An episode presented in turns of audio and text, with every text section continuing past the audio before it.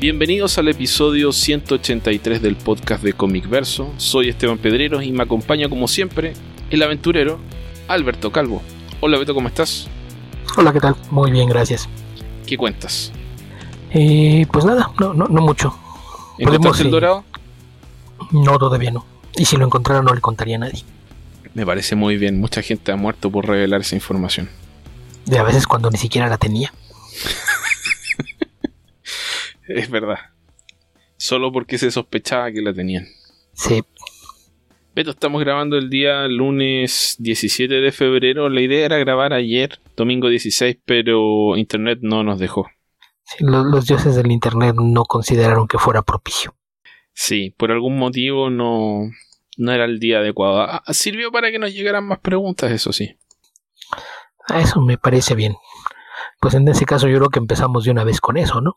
Sí, sí, puede ser. Ok, ¿qué te parece si partimos con las de Facebook? Me parece bien. ¿Qué tienes por ahí? Alberto Palomo preguntan, ¿creen que los memes son el nuevo Mad? ¿El Mad Magazine? No, ni por accidente. Ok. Eh, no, no tampoco. Pero sí creo que hay algunos que son muy ingeniosos. Simplemente Sí, no, son- no es lo mismo, son memes. Son los menos.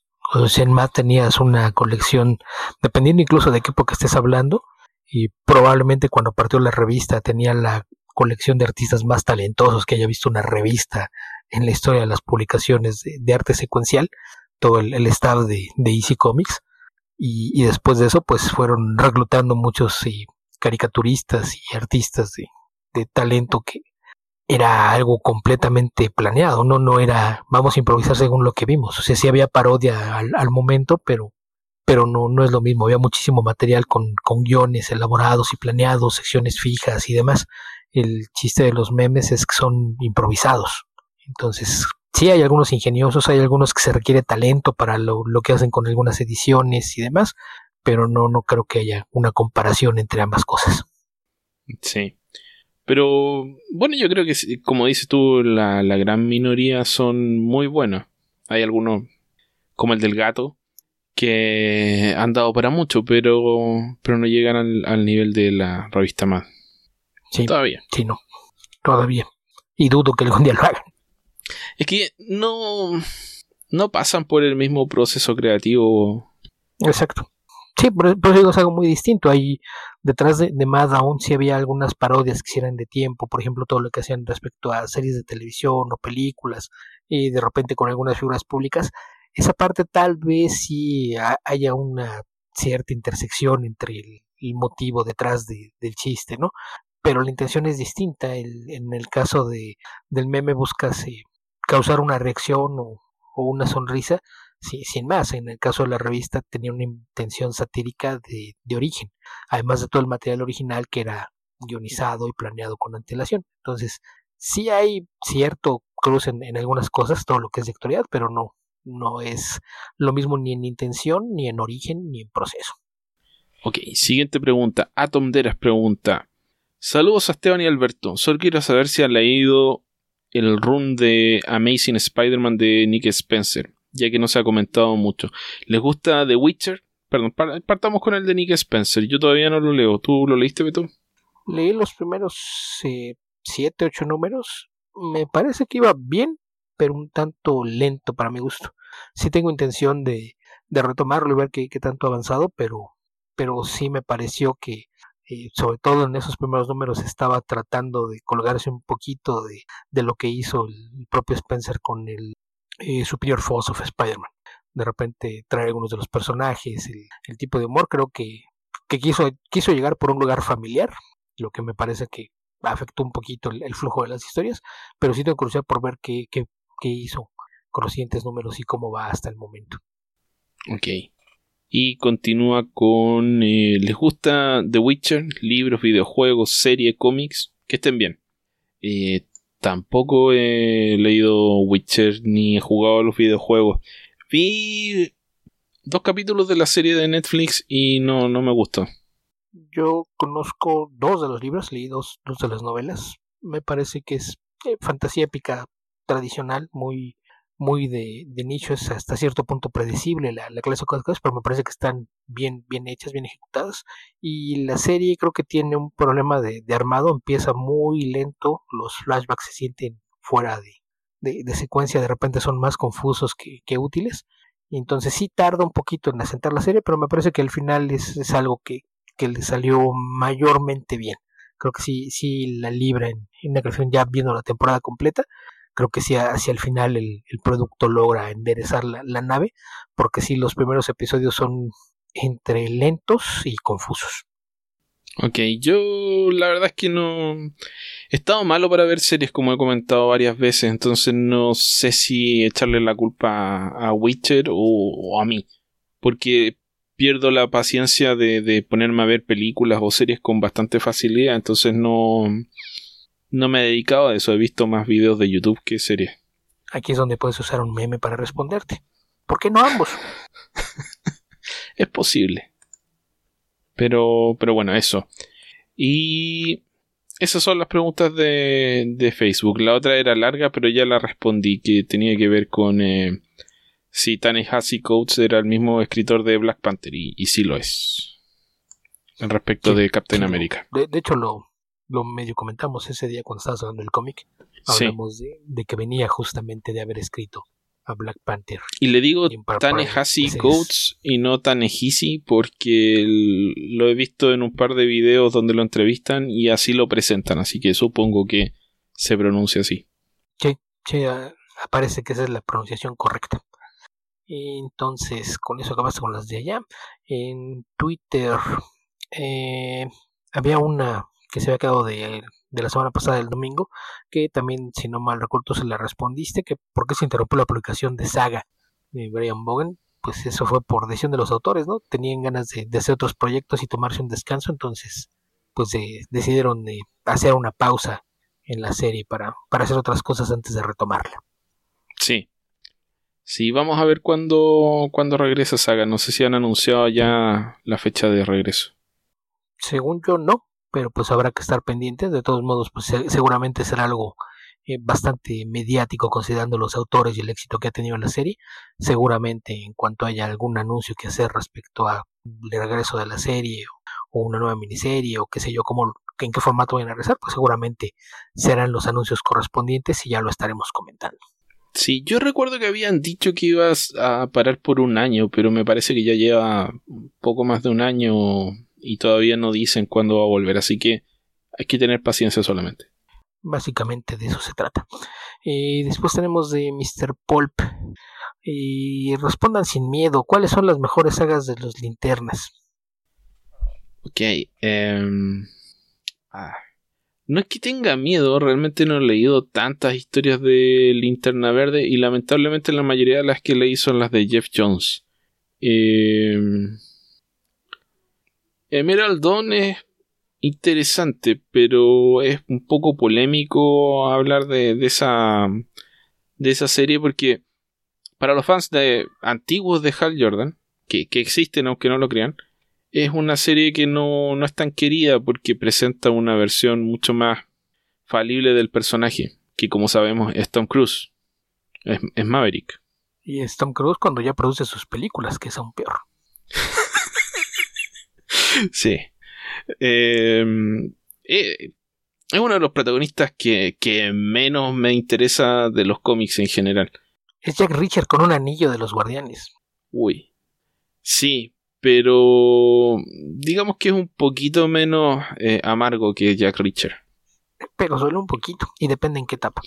Que a, mí, por ejemplo, de las historias viejas, me, me, gusta mucho, por ejemplo, Gantet's Tale que es esta especie de precuela. Esa de Larry Niven. La de Larry Niven con John Byrne. Me parece que es bastante buena. Y de lo reciente, me parece que lo que está haciendo Grant Morrison, la verdad es que vale mucho la pena. Las sí me sorprendió lo, que está haciendo. De las de Jones, me parece que cuando retoma a Hal Jordan, trata de ponerlo en está bien. Pero después toda esta idea de sus guerras épicas entre los cuerpos de linterna sí me, terminó por aburrirme. Es, eso y la Se volvió que siento por demasiado derivativo. O sea, la, idea original O sea, hasta cierto punto de, progreso eh, me pareció interesante, pero ya el ir presentando uno tras uno los colores, digamos, de, del espectro de las emociones era inevitable, pero a la vez era un poco aburrido para mi gusto. Hay personajes como Larfleeze, que hay mucha gente que le gusta, a mí no tanto. Eh, creo que tendríamos que mencionar también los Tales of the Green Letter Corps de Corps de mm, Alan Moore. No sé cómo pronunciarlo sin que suene como cadáver, Beto, pero bueno. Eh, tienes que omitir la P. Core. Core. Porque Viene de, es que viene, viene del francés. Entonces, sí, sí lleva una pronunciación ahí medio extraña. Pero básicamente, olvídate que termina en PS y alarga la, la R, pero como una R más suave. Core. Terminante Core. Core. Y mm, eso, eso. Pues sí, básicamente eso. el inicio de, lo de Jones está bien. Lo de lo nuevo de Grant Morrison con Liam Sharp está bien. Y algunas historias por También el Twilight igual salva. A pesar de que destruye al personaje, qué sé yo, y finalmente eso se, se deshace. Y era Parallax, un. Eh, no sé, una rémora cerebral. Eh, a mí me gustó esa, esa historia de la caída de, Hal Jordan. A mí no tanto la caída, pero al menos todo eso sirvió para darnos unos cuantos años de un linterna verde mejor desarrollado y al que podías ver crecer como personaje y lidiar con sus errores en lugar de seguir nada más viviendo con ellos como si nunca hubieran pasado. Digo, ah, yo sé que hay, sobre todo los fans más clavados de Hal Jordan, tienen algo en contra de, de, Kyle Rayner, pero me parece que como personaje era mucho más interesante que Hal Jordan y por mucho. Bueno, los primeros 50 números de, de Kyle Rayner. Algo así son bastante, bastante entretenidos. No puedo decir que son la gran historia, pero era un personaje mucho más eh, querible que Hal Jordan. Porque aparte lidiaba con el mismo esquema de tomemos la fórmula Spider-Man, ¿no? Tomemos un personaje joven, démosle poderes, enseñémosle a usarlos y dejémosle que cometa errores y lidie con las consecuencias de sus errores. Esa es una fórmula que cuando quieres un héroe nuevo no falla y estaba muy bien ejecutado. Digo, Ron Mars tiene muchísimas tablas, como dices, unos, unos buenos eh, 50 números al, menos mantuvieron un nivel bastante bastante sólido y entretenido, que es, importante, porque los tres o cuatro años previos de eso de Hal Jordan eran un cómic aburridísimo. Mm. Bueno, y hay un cómic que, para ser honesto, no lo leí entero, y lo que leí lo encontré muy raro, pero por lo menos era interesante, que es eh, Green Lantern Mosaic, eh, de Gerard Jones con dibujos de Cooley Hamner. Sí, era, era interesante, sobre todo si lo leías como complemento a, a la serie regular, pero, pero sí, es, es, una serie bastante extraña. Sí, con portadas de Brian Steelfreeze. Eh, digamos que en esa época, o para esa época, el tema de em, la destrucción de Chanti era bastante reciente. El, la historia esta de em, la Cósmica es del 87-88 y Green Lantern Mosaic es del 92, entonces no había pasado tanto tiempo entre una historia y otra y en esa, en esa época todavía no era repetitivo el tema de eh, tener a Jon Stewart lamentándose de la destrucción de este planeta, o sea, era el proceso que tenía que seguir a continuación el personaje, de hecho en esa época no, no había otra serie más de, de Green Lantern donde se trataran esas cosas. Pero actualmente cuando tocan ese tema con, con Jon Stewart a mí me, me provoca anticuerpos porque creo que ya debería haber quedado bastante más en el pasado. Sí, sí, es como volver a lo mismo una y otra vez cuando ya probablemente no quede quien se acuerde de cuando pasó todo eso originalmente. Eh, pasando a la siguiente pregunta, también Sutons pregunta, Hola, ¿qué opinan de que Dawn of X salga a la venta así, obligándote a leer las demás series aunque no las sigas? Y nos puso por ahí una, una captura de, pantalla en la que se ve el volumen 1 de Dawn of X, que me imagino que lo tomo por ahí de, del preview o los solicitations de, de, Marvel. Y por lo que veo su queja viene a que no se trata de los primeros números de, de la serie de X-Men, sino del primer número de varias de las series. Eso se, se deriva nada más de ver los, los nombres de, de los autores que aparecen en, los créditos de este tomo. Es, evidente entonces que trae los, los primeros de las porque dice Hitman Yu, Dugan Loli, Howard To, Bison Reis, eh, Percy Casara y Gil Kodansky. Que aquí, pues yo creo que. Sí, ninguna de esas personas existe, son los puros apellidos de varias personas. Así es. Eh, que yo creo que en realidad no te están obligando a comprar las series. Porque si tú quisieras leer solamente una de las series y no todas ellas, pues está la opción de, los números sueltos. Y no sabemos si va a haber TPs de las series individuales después de esto. Eh, también habría que tomar en cuenta que es probable que sí los haya. Sí, yo, yo también soy de esa idea. Pero la idea que tenían, al menos cuando se anunció todo esto, es que las series iban a ir muy ligadas. Mm. Entonces la cosa es que no sabemos si en algún momento, a lo mejor cuando se acerquen al año, las historias realmente tener una mayor confluencia, una especie de, de, crossover, una historia que tenga que pasar por todas ellas. Y eso, pues, eh, si, si llegaras a ese punto y estás leyendo todas por separado, probablemente te molestaría más en ese momento tener que leer series que no sigues para entenderlo. Entonces, probablemente estos primeros volúmenes son para quien no se puso al día cuando salieron las series y quieres ver por dónde van. Me parece que es una, una alternativa interesante, pero no creo que vaya a ser la única. Yo creo que sí, eventualmente va a haber tomos que recopilen cada serie por separado. Y si no quieres esperar hasta entonces, pues la, otra opción es comprar los números sueltos conforme van saliendo. O suscribirte a Marvel Unlimited y leerlo 6 a 8 meses después. Más o menos cuando saliera el TP. Algo así. Sí. Eh, yo lo que. Bueno, yo no he leído. Después de que terminó Hawksbox, no he leído más X-Men. Estoy esperando a que se junten varios números, pero hay que leerlos de la forma en la que lo están eh, recopilando acá, porque lo que he sabido por comentarios que he escuchado es que efectivamente están interconectadas las series. No interconectadas de que la historia pase de, de X-Men a X-Force, pero sí pasan cosas en X-Force que repercuten en X-Men de forma directa. Entonces, no es que necesites leer X-Force para entender X-Men, pero sí de repente va a pasar algo en X-Men que te va a sorprender y eso ocurrió en, en X-Force. Y así con varias de las otras series eh, donde he escuchado que la que está menos interconectada es Marauders o Marauders. Así que por ahora, así que en teoría hay que, habría que leerlo así. El tema es em, los cómics de Marvel cuestan 5 dólares. Entonces pedirte que siga ¿Cuántas series son? 1, 2, 3, 4, 5, 6, tal vez 8. Mensualmente es una inversión grande que no todo el mundo está dispuesto a hacer. Así que eso es, la salvedad. Muchos van a optar por no leer nada antes que leer todo. Y eso es el, el riesgo que corre Marvel con entrelazar las series de esta forma. Pero creo que la idea también de Marvel es potenciar el universo mutante haciendo que todas las series tengan algún grado de importancia dentro de, del universo de los X-Men.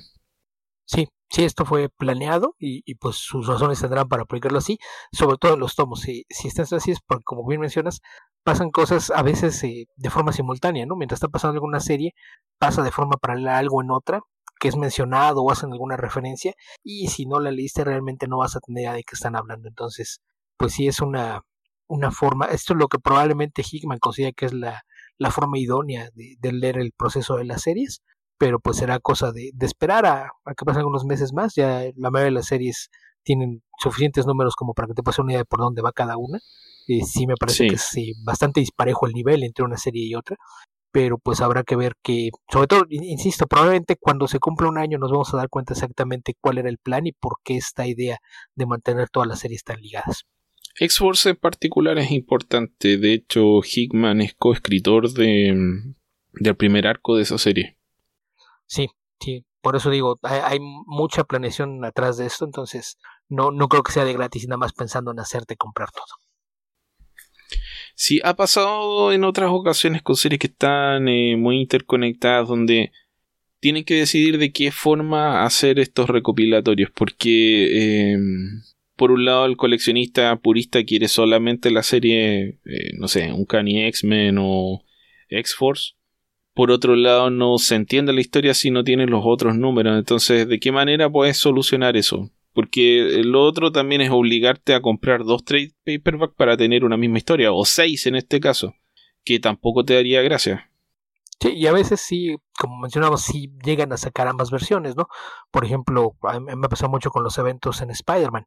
Si tú sigues los, los, la serie regular de Amazing Spider-Man solamente, había tomos que te iban recopilando Amazing Spider-Man, pero cada vez que llegabas a uno de estos eh, eventos más grandes como Spider Island o Spider-Verse, que abarcaban algunas series alrededor con otros personajes, podías seguir comprando tus tomos que nada más siguen Amazing Spider-Man o comprar los tomos de los eventos que incluían los números de la serie principal más los tie relevantes para la historia. Entonces, pues no, no queda más, que esperar o, tomar una decisión sobre realmente cómo le piensas entrar a las series o a los tomos. Ok, Beto, ¿qué más queda por ahí? Eh, la última que yo tengo por acá es una pregunta de Mugi, que es Mugimon en, en Twitter. Si aprovechando su tema fetiche, ¿cuáles son las tres cosas que menos les gustan de Man of Steel, la película? Esto pasa porque los retaste. Dijiste que era un programa largo cada vez que hablábamos de Man of Steel, y ahí está el reto otra vez. Man of Steel. La muerte de Jonathan Kent. No que muera, sino que la forma en la que muere. Ajá. Eh, la las múltiples instancias en las que Superman actúa como eh, un idiota en vez de como Superman. Y la excesiva majadería con el tema mesiánico con Superman. Malentendido además porque este, este es como el, el, anti-mesías, es el mesías que no quiere ser mesías, a diferencia de, de Jesús, que Jesús incluso cuando no quería ser mesías igual era mesías. Sí, yo creo que el, problema es mayormente ideológico, ¿no? ¿Cuáles son las tres cosas que no te gustan? ¿Por dónde empezamos? La, la más obvia, la más básica, por entender al personaje. Es evidente que no ni lo entendía ni lo quería entender. Yo lo, lo menciono más de una vez. Zack Snyder es objetivista. Es completamente. Si, si tú amas a los superhéroes, lo último que puede ser es un objetivista. El, el, objetivista es alguien que, que ve el superhéroe como una improbabilidad, algo que no pasaría. Para el objetivista, si alguien tiene poderes que lo ponen por encima de los demás, siempre los va a usar para provecho propio. Entonces, eh, a Zack Snyder tendrían que haberle dado películas para dirigir eh, antihéroes o, o, incluso supervillanos. Y a, a, lo mejor tendrían que haberlo guardado y dejar que sea la película de Black Adam, que podría ser el, el caso, algo más, más dirigido a, a, a su... Zack Snyder no debieran darle ninguna película. Yo insisto, es un excelente director de segunda unidad. E, e, es, es, eso. Necesitas a alguien que cuente la historia y a él lo dejas que firme las secuencias de acción. Es el director de segunda unidad, perfecto. Es lo, lo único que hace bien es eso, porque lamentablemente toda su, su ideología esta, la, la mete en todo lo, lo, lo que le pasa por las manos, aunque no tenga nada que ver. Y, y, y de hecho es una, una filosofía que eh, hasta cierto punto resulta tóxica, digo, de, de repente ves eh, que su libro favorito es de Fountainhead, de, de Ayn Rand, y que ha pugnado por tratar de, llevarla al cine más de una vez y dices, pero es que ¿quién diablos querría ver una película de The Fountainhead? Pues Zack Snyder, y es el único que la quiere hacer y el único que la quiere ver, y, yo creo que mi principal problema con la película es ese, que él, él, es una persona a la que Superman no le importa un carajo. Era la peor persona a la que le pasado a Superman fue a quien se la dieron. Ese es mi, mi principal problema. Que pusiste a una persona que no tenía ninguna conexión con el personaje ni iba a saber qué hacer con él. Y después de eso, pues están algunas de las cosas que mencionas. El, que Superman todo el tiempo se comporte como un cretino, porque como no entiendes al personaje y decides no tomar algunos elementos, eh, digamos, clásicos de, de, su mitología, y pues es, lo que hace que no funcione. Porque incluso la, la película, tú ves el planteamiento de, de que tienes este enfrentamiento entre kryptonianos en la Tierra, la principal diferencia que tendrías entre Zod y Kal-El es que Kal-El fue creado por humanos con un sentido ético y moral muy alto. En este caso no es así, entonces no ni siquiera tienes esta, este enfrentamiento ideológico entre él y Zod, porque no, no hay las bases para, para que lo hagas y, y que funcione. Eh, entonces toda esta idea de, de quienes defendían que decían, ah, no, es que seguramente en la segunda película se, se va a arreglar eso, en la segunda película lo ignora por completo para dar un salto hacia adelante en el futuro y, y, nos dice que el Superman que vimos, pues en algún momento sí hizo cosas heroicas y, demás, y por eso tiene un monumento en la ciudad. Nunca lo vimos, porque Snyder no le interesa mostrarte esa clase de cosas. Pero pues eh, creo que es, es, es, eso, que es una película que realmente no, no tiene rumbo, no tiene origen. Ni siquiera es que esté mal hecha, es, es que no, no tiene una dirección clara, no tiene una idea de lo que está tratando de hacer. Si en vez de ser Superman me hubieras dicho, esta es una película de, de otro personaje, como mencionaba, de, de Black Adam, o, o te inventas a algún personaje distinto, podría incluso ser una buena película, pero lo que intenta hacer nunca funciona porque no hay, no hay un núcleo central como historia o tema que la, la sostenga. Entonces creo que eso es, eso es un grave problema. Lo del tema mesiánico, creo que eso es en, en general. ¿no? Nunca he entendido por qué hay tanta gente que asocia a Superman con esto.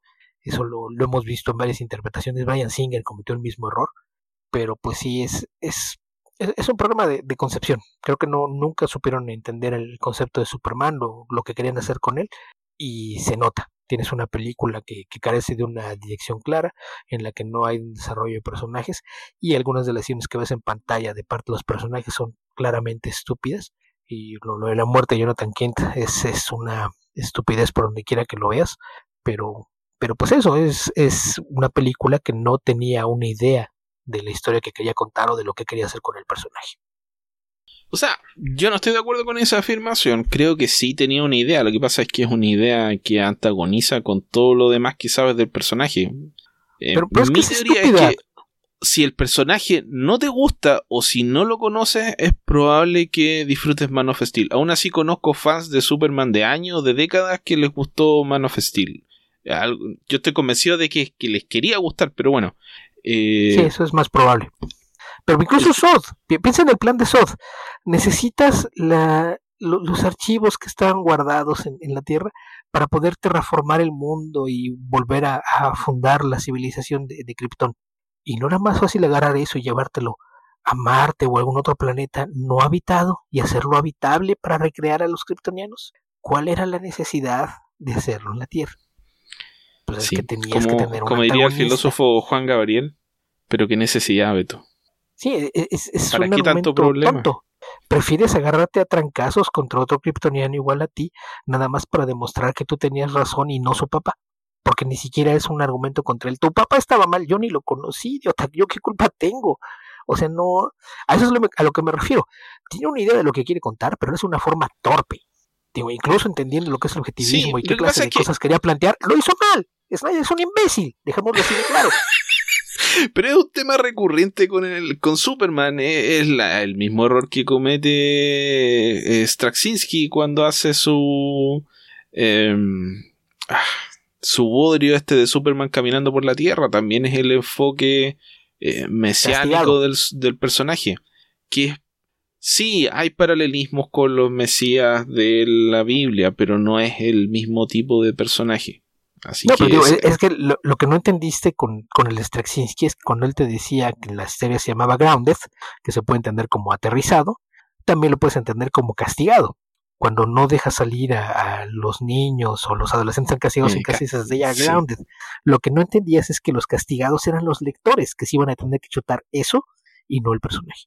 Beto, creo que ya es suficiente Man of Steel por este podcast. Ya creo que si juntamos todos nuestros podcasts, tenemos por lo menos un par de semanas hablando de Man of Steel. Es probable. Bueno, con eso acabamos con las preguntas, a menos que tú tengas otra por allá. No, no, a menos que se me haya pasado, no, no tengo más preguntas.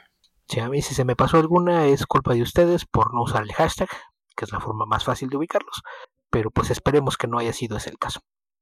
Ok, Beto, ¿qué te parece si pasamos a revisar noticias? Aunque parece que no hay mucho. No, de lado de noticias, pues eh, tenemos otra de esas no noticias y una vez más alrededor de Batman, ¿no? Ah, cierto. ¿Qué ha dado para memes a propósito de, una de las preguntas que recibimos? Ok. Bueno, es esta crueldad intrínseca al fan de los cómics que, que quiere odiar todo de entrada. De algunos, por lo menos. Pues básicamente lo que pasó fue que hace unos días Matt Reeves, el director de, de Batman, publicó en Instagram un pequeño video con una prueba de pantalla de Robert Pattinson vistiendo el batitraje. Eh, por ahí hubo muchos chistes al respecto, mencionas algunos memes, porque todo está bajo luces rojas, entonces decían que verlo así entre sombras y, de repente girando, decían que recordaba de repente al intro de la serie de Netflix de Daredevil. Y, y después hubo muchas reacciones por ahí, los típicos análisis de que les enseñaste un video de 10 segundos y de repente entras a YouTube y hay tipos que se aventan dos horas para analizarte esos 10 segundos de video que no tienen realmente tanto, pero pues se derivan eh, por ahí algunas cosas, ¿no? Por ahí decían que el traje parece estar inspirado mucho en, los de los videojuegos recientes, los de la, saga de, Arkham. Y el tema que de repente acaparó atención es el del murciélago en el pecho, porque dieron la impresión de que está hecho con piezas de metal, lo que ha llevado a muchos a especular que probablemente sea retomando esa, esa noción de que el arma que fue utilizada para asesinar a sus padres la la convierte en, parte de, la armadura que utiliza como vigilante. Ok, retomar esa noción, retomarla de dónde. Me parece que lo menciona en un videojuego. sé, sé, que no es una idea nueva, en cómics yo nunca la he visto, pero según entiendo pasa en, en algún videojuego. Tendría que ser en alguna de las series de Arkham. Probablemente. Y probablemente. Jugué los dos primero y ahí no pasa. No lo sé. Tendríamos que preguntarle a alguien que esté más clavado con Batman. A mí Batman hace muchos años que me da mucha flojera. Por mucho que me gustan muchas historias del personaje, creo que de los nuevos 52 para acá hicieron tantas tonterías con él que, que me, me saturaron del personaje. Y después, cuando pensé que tal vez Tom King lo iba a rescatar, hizo muchas otras tonterías. Entonces, no, no lo sé fue la, discusión que yo vi que estaban hablando de que era la, pistola que estaba en, el pecho. Se ve simétrico, así es de que podría tener sentido. Y la, noción original creo que era que lo fundía para usarlo en la armadura, pero pues en este caso si se ven piezas, evidentemente no fue fundida, así es de que no, no sería por ese lado, pero pues no, no sé. Y en cuanto al resto del traje, pues realmente nada más vemos eh, del pecho hacia arriba, no, no sabemos cómo luzca el, traje en, realidad. La capucha pues es... Eh, no hay mucho que moverle, tal vez la mayor diferencia que puedes ver de repente de unas versiones del traje a otras son las orejas. En este caso me parece que las orejas son planas de un tamaño mediano, que es algo que me parece ideal, porque a veces cuando se, exagera o, se pierde en el tamaño de, las orejas le da una apariencia muy extraña. Y pues no, nos confirma algo que siempre hemos sabido, aun si no, no se expresa siempre, ¿no? Que para ser Batman necesita ser alguien que tenga una mandíbula cuadrada, una, una línea de la mandíbula muy marcada y Pattinson la tiene, entonces se, se ve bien en la capucha. Sí, yo, ah, bueno, lo que más me llamó la atención y creo que es lo que he visto muy destacado en algunos de los memes es que mm, Pattinson tiene una frente prominente. Tiene una frente que, que mm, se extiende hacia adelante o, una protuberancia, digamos, craneal. Que bajo la máscara se ve muy rara, porque uno tiene obviamente el concepto de los cómics, donde todo siempre está dibujado en términos anatómicamente eh, idealizados.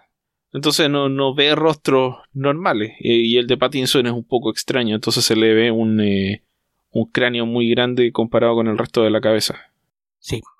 Sí, a lo mejor es incluso una ilusión óptica por la, la, capucha, porque también pues no es algo normal que vas a gente con una capucha ceñida al cráneo, pero, pero sí de repente la, la apariencia no es, eh, no es algo tan estético como pudieras esperar basado en lo que has visto en cómics.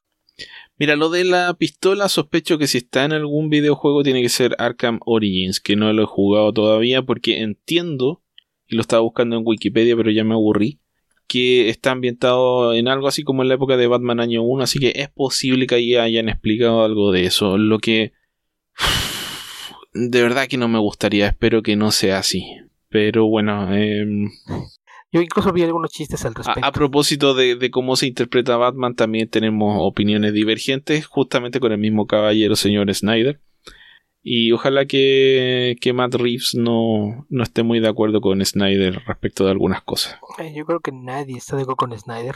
Reeves de, entrada, sabemos que sí es fan de cómics, a diferencia de Snyder, entonces yo asumo que tiene una noción más clara de, de lo que quiere hacer con, el personaje. Ya será cosa de, de esperar y, y veremos qué, qué, resulta de eso.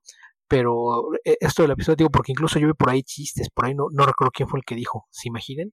Si Superman usara en su escudo los restos de su planeta destruido, creo que eso, eso no, no sería una buena idea. Sí, es probable que solo sea idea de los fans, realmente me parece mala idea.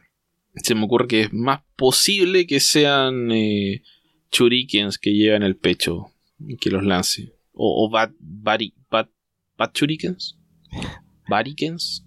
Mini batarangs. Batarangs. Sí, algo así podría llegar a ser. No, no sé. Sería chistoso si ocurre en algún momento de la película.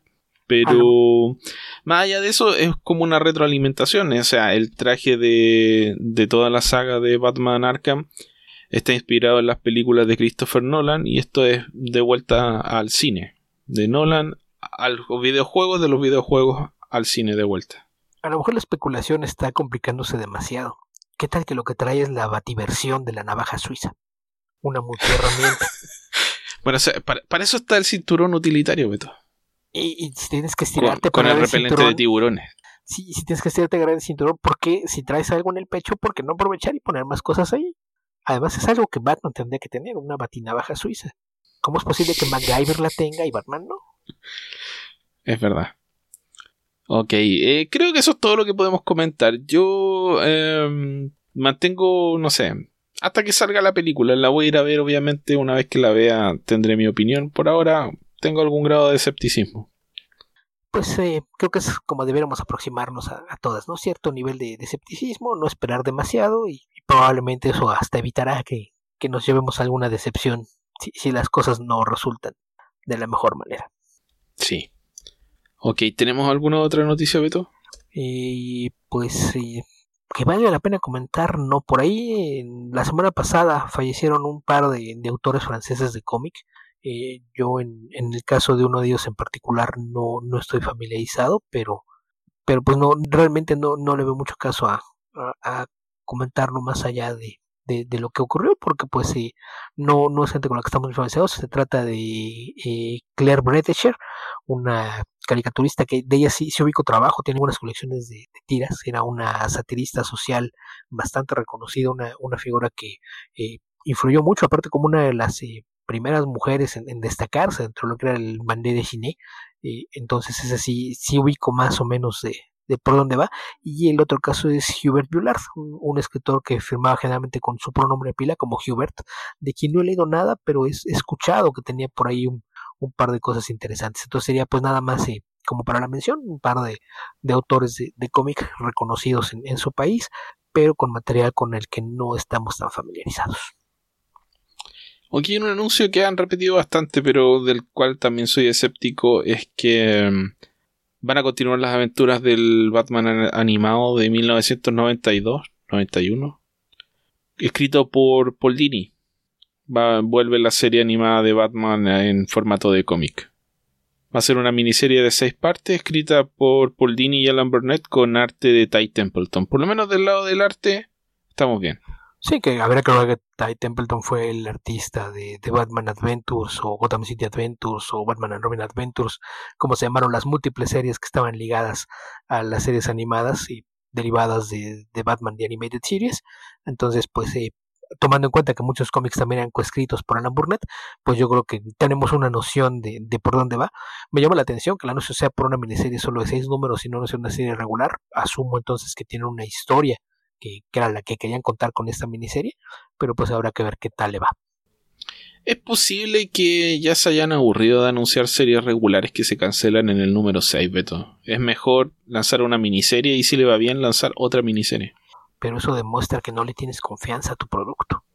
Es que no le tienen confianza a ningún producto. o sea, ¿cuántas series pasan del número 6 actualmente? No muchas y más en, en, DC, que no sabes, en cualquier momento un editor decide lanzar una serie y dos meses después el editor ya no está ahí y el editor que llega no quiere mantener la historia por más tiempo y cancela la serie y hace un nuevo. O contratan a un escritor famoso que dice voy a usar al personaje para otra serie y por lo tanto cancelo tu serie favorita. Sí, básicamente es eso. Que del anuncio a mí lo, lo que me llama la atención es que la, la portada que ponen en casi todas las, las notas y, sobre todo las proyecciones en redes sociales, y pues es una, una portada variante, ¿no?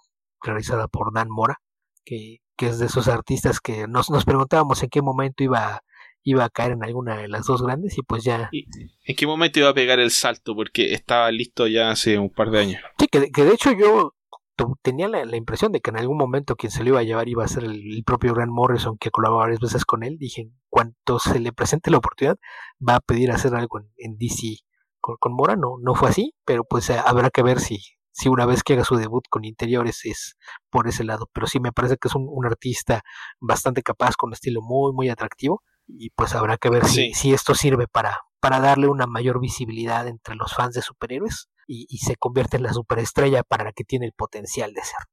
Sí, si ese, esa portada de Dan Mora fuese seguida por una historia que sea igual de entretenida y con ese mismo dibujo, eh, me entusiasmaría bastante por leer Batman. Sí, sí, yo vi la portada y, con eso dije, ok, eso no está ahí Templeton, ¿qué es? ¿Qué es? Ya fue cuando, cuando vi de dónde venía pero sí, sí, sí fue de, de, lo que más me llamó la atención, porque vi el anuncio, ah, de la serie animada, pero esto no se ve como el Batman animado, qué diablos. Pero, pero sí. Pero igual me gusta. Sí, se ve muy bien. La verdad es que. Eh, mantiene la esencia, mantiene el concepto, aunque no dibuja en el estilo del Batman animado. Sí. Sí, porque incluso si ves a, a, los personajes, pues tienes un Robin sonriente y, y Batgirl dentro de, de, todo pues tiene también esa apariencia que incluso aunque la ves a distancia te das cuenta de que tiene la, la apariencia juvenil que tiene el personaje en la serie animada y Nightwing con la, con la cola de caballo pues ese son cosas que, que inmediatamente te remiten a, a, lo que era la serie animada. Sí. Este Robin es Tim Drake, por cierto, no es... Eh... Uy, Damian. Sí, porque Damian no existe en la serie animada todavía. Todavía. Sí, en la, la serie animada, como era para todo público, no pasó nada entre Batman y Talia. O eso creemos. sí. No, puede haber pasado algo, sí. Pero no, no en pantalla. Eso sí. El decoro ante todo. Creo que eso es todo lo que tenemos de noticias, ¿no? Ahora sí que sí. Sí, yo creo que sí. Ok, ¿qué te parece si pasamos al comentario de cómics? Ok, ¿y qué leíste esta semana? Ok, leí un par de cosas. Eh, lamentablemente ninguna la puedo recomendar. La, las voy a comentar porque de otra forma el podcast sería muy corto. Eso jamás ha pasado. Jamás y no pasará. Todavía. Pero todavía no pasamos la hora de podcast. Eh, es temprano, es temprano. Ok. Eh, la semana pasada comenté Captain America y dije que iba a leer los siguientes eh, números que venían y está disponible hasta el número 12 en Marvel Unlimited y hasta ahí leí. Y eh, la promesa de, de, Beto de que la historia mejoraba, eh, todavía no llegó a ese número. es mejor, es mejor que lo anterior, pero sigue siendo bastante, bastante latero, diría yo. Es, es demasiado contemplativo. Entonces creo, creo, creo que ese es un, un problema que puede tener. Además que creo que de repente los escritores caen en cierto trampa, se hacen zancadillas a sí mismos, porque por tratar de, de desarrollar una idea terminan, eh, no sé, como constriñendo el desarrollo de la historia. En este caso, no avanza casi nada la historia. Realmente, lo que pasa aquí, Captain America es sospechoso de, de un crimen y Captain America, a diferencia de todas las otras veces en las que salió a probar que era inocente, decide, un poco por limpiar su imagen, que se va a entregar. Y lo mandan a una prisión. Y los siguientes seis números son eh, un grupo de personajes. No, no lo voy a revelar porque es parte de la sorpresa en caso de que lo quieran leer. Que, realmente se estén animando a esta no recomendación. Eh, que lo tratan de, de liberar creo que la sorpresa de, de quienes conforman ese grupo es, puede ser interesante. La forma en la que lo liberan me pareció francamente idiota. Y creo que más allá de aprovechar esas circunstancias para desarrollar a uno o dos personajes con los que obviamente y Coates quiere hacer cosas, no justifican la forma en la que se desarrolla la historia, porque nada de lo que pasa es necesario para que avance. O sea, se siente muy muy forzado que eh, determinado personaje haga tales y tales cosas o que los personajes que quieren rescatar a Captain America tomen tantos pasos para tratar de sacarlo cuando claramente lo podrían haber hecho con mucha facilidad eh, dado los poderes que tienen eh, que tienen estos personajes. O sea la forma en la que generan el caos que, que lleva a la liberación del Captain America demuestra que no era necesario nada de lo anterior para, para que funcionara el escape.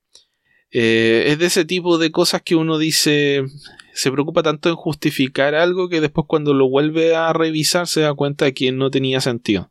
Creo yo, al menos esa, esa es mi impresión. Y, y, por lo mismo creo que no funciona mucho, no, no genera todo el entusiasmo que uno debiera tener por estos momentos. Y, y el y Captain America sufre aquí del problema de ser demasiado pasivo para ser Captain America, que eh, no es no es lo que estoy acostumbrado a leer por lo menos. Sí, insisto, es algo que desde el inicio de la serie era, era demasiado contemplativo. Yo pensé que llegando aquí que ya había un poco más de acción te iba a entretener un poco más. Y creo que, que de repente esta idea de, de que es innecesario, creo que también aquí tiene mucho que ver con que la idea era que se convirtiera en una declaración, ¿no? Era hacer un, un statement. Pero pero sí, sí coincido en, que es quizás demasiado rebuscado. Pero, pero entonces me parece que el, el cómic no es malo, pero sí me parece que es demasiado contemplativo, hace que sientas como que avanza muy poco. Pasa más tiempo meditando y reflexionando sobre la, la situación de, de, América en general, como, como concepto, que, tratando de contar historias que, exploran esa situación. Creo que ese es el, principal problema, es a lo que me refiero cuando digo que es demasiado contemplativo. Pero en general me parece que está, está bien escrito, pero sí, sí se, sería de mucha utilidad que, fuera un poquito más proactivo, no, no, no tanto en, nada más contemplar las ideas, sino tener eh, historias o acciones que exploraran esas ideas. Como hemos dicho muchas veces, lo que mejor hacen los cómics de superhéroes es transformar problemas en alegorías, donde la alegoría es un villano al cual le puedes pegar un combo. Sí, eh, un golpe. Te remites al, clásico enséñame, no me digas. Entonces, en lugar de, de meditar sobre los problemas, crea alguna alegoría con ese problema y enséñame cómo lo enfrentas. Sí, creo que aquí lo que falla es el editor, pienso yo. Pienso que Tanehasi Coates es un tipo brillante, realmente es un tipo brillante. Pero acá eh, tal vez está haciendo más un ensayo con cómic y deberían haberlo eh, apretado un poco más las tuercas. Sí. Y en términos específicos de cómo se desarrolla este segundo arco, creo que falla en... Eh, le faltó o ver más o recordar mejor películas de escapes de prisión. Películas como El Gran Escape. Por ejemplo cosas por el estilo. Le faltó algo más como. Le faltó más Steve McQueen. Entonces, y menos Papillón. Entonces querías que lo liberaran en medio del Super Bowl. Eh, Mientras todos estaban distraídos con el juego. Eh, podría haber funcionado. Pero no, me, refiero a que eh, parte de la, de la gracia de esta historia es que te sorprendan de alguna forma, porque haya problemas inesperados, cosas por el estilo. Y es demasiado está claro que eh, Captain America va a escapar, obviamente, y en ningún momento hay alguna traba a cómo se desarrollan las cosas, y eso es, un poco frustrante porque es como, ¿para qué leo tanto si al final esto me lo podrían haber contado bastante más corto? Pues sí, sí se siente demasiado lento para lo, lo que está presentando, aunque sí me parece que hay algunos temas interesantes en la reflexión, creo que podrían ser presentados de una forma más dinámica. Sí, yo creo que tal vez el problema sea que como esos problemas ya los he pensado, me... no es que no sean interesantes, sino que es como volver a cosas sobre las que ya leí y analicé un poco. Entonces, em, tal vez si uno va con una mente un poquito más em, distraída a leerlo y, de, y a partir del cómic le despierta el interés por estos temas, puede ser que lo, se disfrute mejor que cuando sientes que estás como repasando noticias de hace un año. Sí, eso sí. Que también habría que recordar que por la forma en la que los lees, los, con algunos meses de atraso, entonces a lo mejor las noticias eran más frescas cuando aparecieron los cómics, pero sí el problema es que se sienten demasiado atado lo que está ocurriendo en el cómic a momentos actuales del cómic. Eso le, le, resta una temporalidad que es algo que, que generalmente termina por afectar a las historias. Si, si tu historia se va muy ligada a cierto momento histórico, tiende a, no envejecer tan bien. Ok, Beto, ¿y qué leíste tú? Eh, pues de, lectura, tengo varios cómics por, por comentar todavía por ahí pendientes, pero creo que hay dos cosas eh, que son más de, de pantalla que, que de cómic, que valdría la pena comentar antes de que se hagan más viejos y que aparte nos sirven para contestar una pregunta que se nos estaba yendo de uno de nuestros escuchos habituales, Andrés Pastén, que no usó el hashtag porque puso su pregunta como respuesta a uno de nuestros tweets, entonces estuvo a punto de quedarse por ahí, y que nos preguntaba si ya habíamos visto la serie de Lock and Key y la película de Aves de Presa, Birds of Prey. Entonces, pues sí, más que los cómics, a lo mejor podemos empezar un poquito por ahí. Y Lock and Key, pues es una, una serie de Netflix eh, basada en el cómic creado por Joe Hill y Gabriel Rodríguez, es una primera temporada que consta de 10 episodios que en términos generales me parece que sí se desvía bastante de, del tono, sobre todo de, la serie original. El, material de origen es un poquito más orientado hacia el género de, horror, es eh, fantasía oscura con, con, algunos tintes de horror y me parece que eso queda un poquito en segundo plano en, la serie de televisión. Creo que se queda en, del lado de la fantasía, no, no llega nunca a, explorar tanto temas eh, que rayan el horror como la, serie de cómic.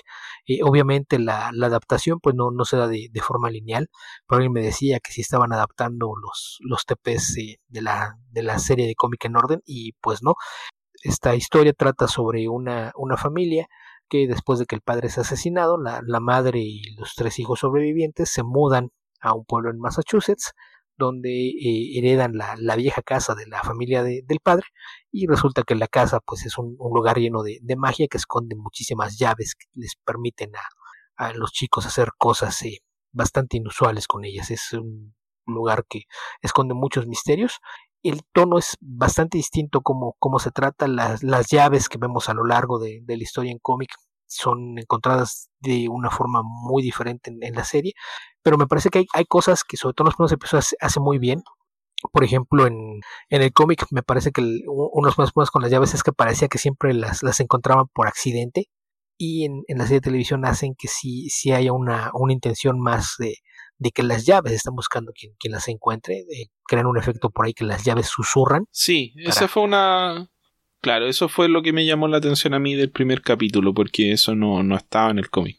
Sí, y me parece que es aprovechar el, el beneficio de un medio distinto, ¿no? En, en el cómic el, el, susurro lo has puesto como un globo de texto y tal vez no hubiese tenido el mismo impacto que, que como lo ves en la serie de televisión, que, que creo que a veces el usar eh, estas herramientas que te permite ser un medio distinto, pues funciona mejor, ¿no? Es como en, en el caso de, eh, por ejemplo, de la voz en, en el foso, cuando Body pregunta, ¿eres mi eco?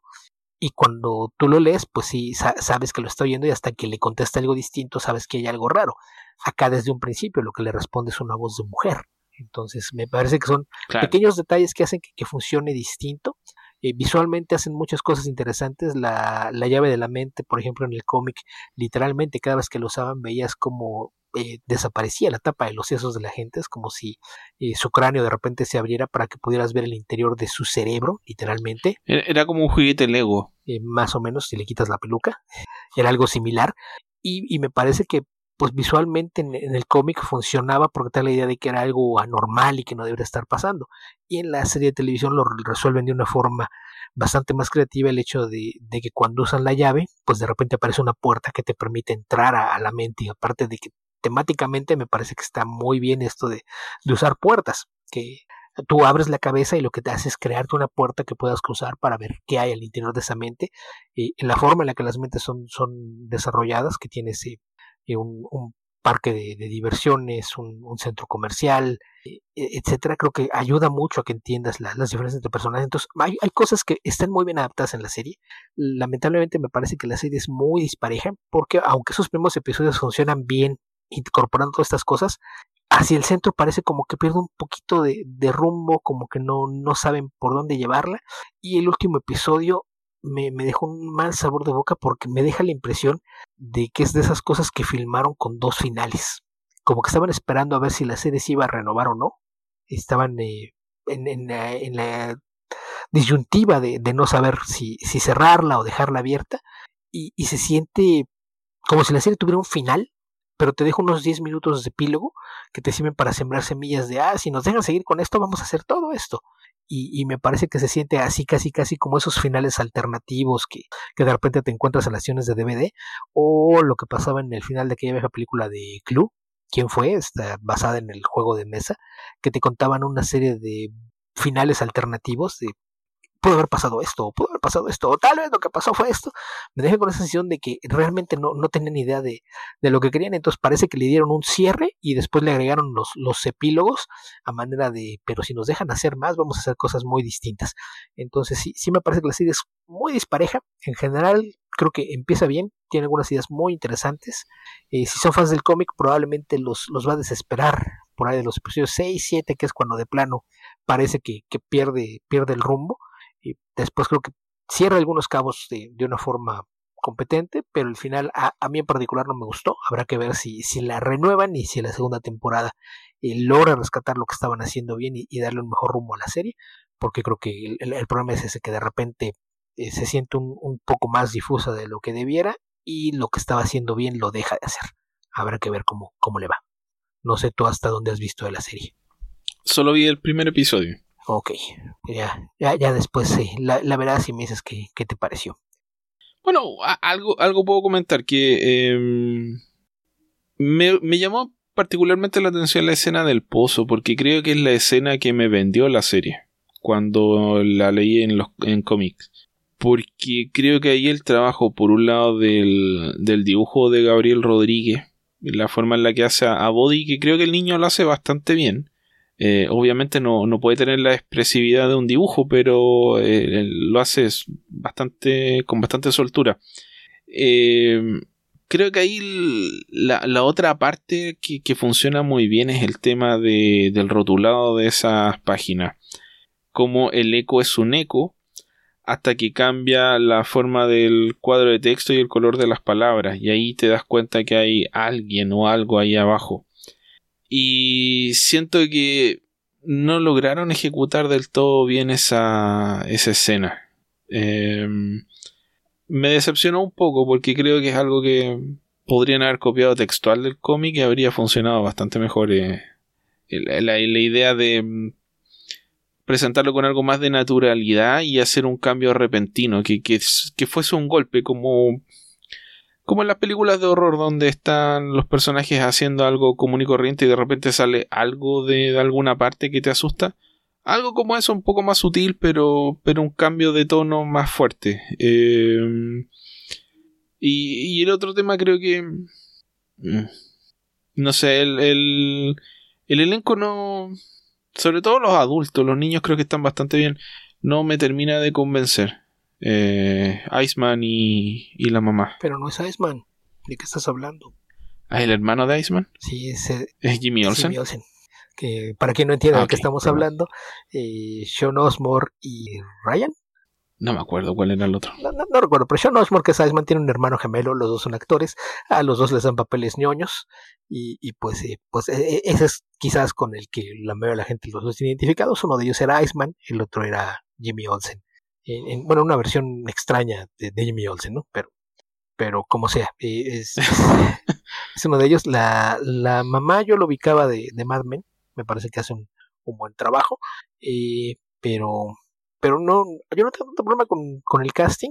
Eh, me parece que, que, en términos generales está bien, pero sí, sí hay cosas que creo que no, no terminan de, de cuajar. Los primeros episodios creo que cuando empieza a, darte pistas de, de, lo que hay en el pueblo y demás, creo que funciona bien. Creo que cuando hace cosas más cercanas a, a, lo que mencionaba de, de, darle un tono de horror, eh, que se, cada vez que aparece el, personaje de, de Dolce o la, la dama del pozo en un principio, cuando habla a través de, pinturas y dibujos, cosas por el estilo, creo que son los momentos en que mejor funciona la, serie, pero cada vez que, que intentan eh, alejarse un poquito de eso, es, es un, pequeño problema que no, no, no termina de cuajar. Eh, hay cosas que me, me, gustó mucho esto que incluyeran un grupo de, de adolescentes, que es como el, grupo de soporte de, de 15 en un principio y después de, de, los tres hermanos en general. Creo que funciona bien y, me agradó que ya no es el, clásico grupo de, nerds a, Lagunis, que todos son, son nerds, son, son nerds, pero son, son distintos, ya es un grupo más heterogéneo a, a como se solía interpretar esta idea de, de tener a los nerds en, en la prepa. Y pues, eh, insisto, pues me parece que, que es muy dispareja. En términos creo que tiene muchas cosas positivas, pero no, no las suficientes como para que la, la pueda recomendar abiertamente, sobre todo si ya leyeron el cómic. Si no han leído el cómic, puede ser que no, no les molesten tanto algunas de, las decisiones tomadas, pero pues habrá que, ver si, si consigue una segunda temporada y en esta logran eh, tener un, rumbo más definido. Sí, y creo que esta era una serie que podrían haber adaptado eh, verbatim del cómic. Porque no, es, bueno, es un cómic conocido, pero no es un cómic tan conocido. El, riesgo es que la gente ya está acostumbrada con eh, Walking Dead a, ver la serie y comprarse el cómic después y, tienen que un poco evitarla, eh, sobre todo en un drama eh, de horror, que sea tan predecible lo que va a ocurrir en, el, en la serie. Que bueno, si lo hubieran hecho así, Pero... uno de los cambios que, que me gustaron hubiese sido muy predecible si lo hubieran adaptado literal. El nombre del pueblo. Ah, cierto. Si te mudaras a un pueblo que se llama Lovecraft, sabes que algo va a pasar ahí. Ese pueblo esconde algo siniestro. sabes que no, no lo tienes que hacer, solamente lo haría en un mundo donde Lovecraft no existe. El problema es que, aunque en ese mundo no exista Lovecraft, tú sabes quién es Lovecraft. Y no es un nombre común. Entonces ya, ya lo asocias. Se usa como adjetivo. Por amor de Dios, dices Lovecraftiano. Entonces, ¿qué va a pasar en Lovecraft? Algo Lovecraftiano lo esperas. Entonces, por ese lado me, me, agradó la idea de que cambiaran el nombre del pueblo, además de que sigue siendo un homenaje a un autor. Por Matt Matheson. sí, sigue siendo un homenaje a un autor y aparte uno de mis autores favoritos, Richard Matheson, que no, no lo vi que si podemos decir que es el, el otro papá de la dimensión desconocida, porque fue el, el creador de, muchas de las historias de, la serie original creada en los años 50. De, si ven eh, las, sobre todo las primeras dos temporadas de esa dimensión desconocida, la mitad de los episodios los escribe Rod Serling y el 90% de la otra mitad son historias de Richard Madison, que no lo vi que es el autor de Soy Leyenda, por ejemplo, y dentro de los capítulos, uno de los más conocidos y populares, el de eh, Terror a, creo que es Pesadilla a 20.000 pies de altura, esta del Gremlin en el ala del avión, es una historia de, de, Richard Madison justamente. Entre sus novelas por ahí también está What Dreams May Come, que también es una muy buena novela, aunque la película no haya sido tan, tan buena. Pero e, e, es uno de los cambios que me gustó, que sigue siendo un homenaje a un escritor de, de género fantástico y, y, es menos predecible que Lovecraft. Soy leyenda también es de, es de Richard Matheson. Sí, ya lo comenté. Dije soy, dije soy okay. leyenda y muchos episodios. Eh, de... me, me, distraje que nos llegó otra pregunta por ¿Ah, Facebook. ¿sí? ¿Qué pregunta es? Sí.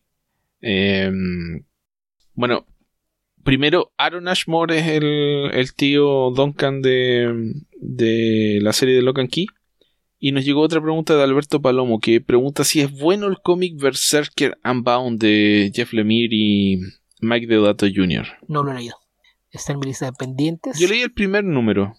Es básicamente Conan en el presente. Y hay un cómic que está haciendo lo mismo que es de Jason Aaron. Mira, basado en el primer número te diría que no. Pero es posible que haya mejorado bastante porque es raro que haya un cómic de Jeff Lemire que no sea bueno. Sí, a veces puede ser que. El problema es que lo dibuja Mike Deodato Jr., que tu kilometraje puede variar, pero a mí no me gusta. Sí, ahí, ahí sí ya es apreciación personal. Eh, creo que en los últimos años, desde que mudó a, a, dibujo digital y mejoró, ya no me resulta tan molesto como antes, pero, pero sí es un, un artista que no, no es de mi particular agrado. Pero pues como mencionas, normalmente el Lemire tiene un nivel de calidad bastante alto, entonces habría que ver más allá del primer número cómo se desarrolla la, la historia. Sí. Eh, bueno, es Conan que su aldea es arrasada y él después eh, combate a los que arrasaron la aldea y eventualmente termina como eh, John Carter from Mars, pero se desplaza al presente por algún tipo de, de encanto, sortilegio o una cosa rara que pasa. Y termina ahí apareciendo en el... Eh, ¿Cómo se llama? El parque de Nueva York. Central Park. El Central Park de Nueva York. Así que eso es lo que te puedo comentar del primer número. La verdad es que no me, no me llamó mucho la atención, pero fue solo el primer número. Yo recuerdo que cuando vi la, la premisa de esto, que salió el, el, año pasado, me llamó la atención porque hay una premisa muy similar en un cómic de, de, Aftershock, pero nada más que de, de otra época, que es eh, Knights Temporal, donde un, un caballero de, de la época medieval también se ve transportado al presente. Entonces es bueno, creo que eso se ha hecho varias veces. El tema es cuál es el personaje y cuál es la historia que vas a contar no, con el personaje en es el que presente. Es más común que alguien viaje al pasado. Que traigas a alguien al presente no es repetitivo. Se ha hecho menos. Se ha hecho menos que lo menos que el viajar al pasado, pero se ha hecho. Ok. Eh, bueno, lo que se ha hecho muchas veces es viajar del futuro al pasado y convencer a los aborígenes de que tienes poderes mágicos porque eres capaz de predecir un eclipse. Sí, no, y que estaba en, anotado en una enciclopedia. Pero al pasado tienes a muchos que viajan al pasado y quedan atrapados en la prehistoria o en el medievo y lo encuentras en varios tonos, desde un yankee en la corte del rey Arturo hasta Timeline, por ejemplo. Entonces las puedes depender de forma sí, distinta. O, o Homero Simpson que viaja al pasado y destruye toda la línea temporal. Por ejemplo. Porque pisa un, un dinosaurio chico. Sí, que eso básicamente. No, pisa un, al primer mamífero. Es un homenaje a Bradbury, pero pero eso ya es tema aparte. Y ok, Beto. ¿Leíste otra cosa? Eh, ¿qué, ¿Cuál era la segunda parte de la pregunta de Andrés? Uh, Birds of Prey. Que, que, no sé si tú ya viste la película. No, no, no creo que la vea. Ok, eh, yo ya la vi. Y me parece que la, la, película está en esa extraña tierra de nadie. No es tan mala como afirman algunos. Tampoco es tan buena como muchos otros parecen presumir. Eh, creo que está en tierra de nadie por todos lados porque eh, creo que le, le falta identidad. Eh, por ahí decían que seguramente era el, el intento de DC por destronar a, a Deadpool. Eh, yo vi por ahí a muchos fans emocionados que decían que se quite Deadpool, porque le viene Harley Quinn? Porque la idea es que esta película pues iba a tomar un poquito los, los aspectos más eh, estrambóticos del personaje y se estrenó en los Estados Unidos con clasificación R, que es solo para adultos, que me parece que en muchos casos es un, un riesgo que deberían calcular mejor, sobre todo en Warner, que han tenido muchos problemas, porque a Deadpool le funcionó, porque se comprometieron con, con una noción de lo que quieren hacer con, con, Deadpool, lo hicieron bien, fue una apuesta arriesgada, pero le salió lo suficiente como para hacer una secuela en el mismo tono y, no tener ningún problema económico. Aquí me parece que la decisión de, de, buscar la clasificación R no estuvo bien pensada, porque sí tiene la clasificación R y la película realmente nunca aprovecha la libertad que esto le, le pudo haber conferido. No, no va al extremo, tienes escenas eh, violentas, pero ninguna de ellas llega a un, un extremo que, que te pudiera justificar que esa sea la razón para que sea R. No ves desmembramientos. No que, que valga la pena ser R. Vamos, no hay gore. Hay violencia, pero no hay gore. Entonces dices, si sí vas a hacer esto, ¿por qué quieres la clasificación R? Lo único que tiene es una secuencia en donde Harley y otros personajes aspiran cocaína, que aparte es un momento y ese no es usado a fondo todos los efectos de, que estén intoxicados, que aparte es algo que también ya hemos visto en Deadpool, y que por ahí hay un par de veces que hay uso de, groserías, el fucking no, no se acepta en, películas para, para toda la familia, pero más allá de eso no había nada. Entonces yo creo que pudieron haberle hecho una pequeña edición, dejar que se fuera como en ese 17 y recaudar bastantes más millones, no meterse en problemas, porque ese es un tema importante que por ahí, eh, dependiendo de donde leas, habrá quien te esté criticando que la película le está yendo muy mal en taquilla. Pues no, en realidad no le está yendo muy mal, porque como R las expectativas eran bastante más bajas, pero sí, sí creo que el tener esa clasificación no le ayuda.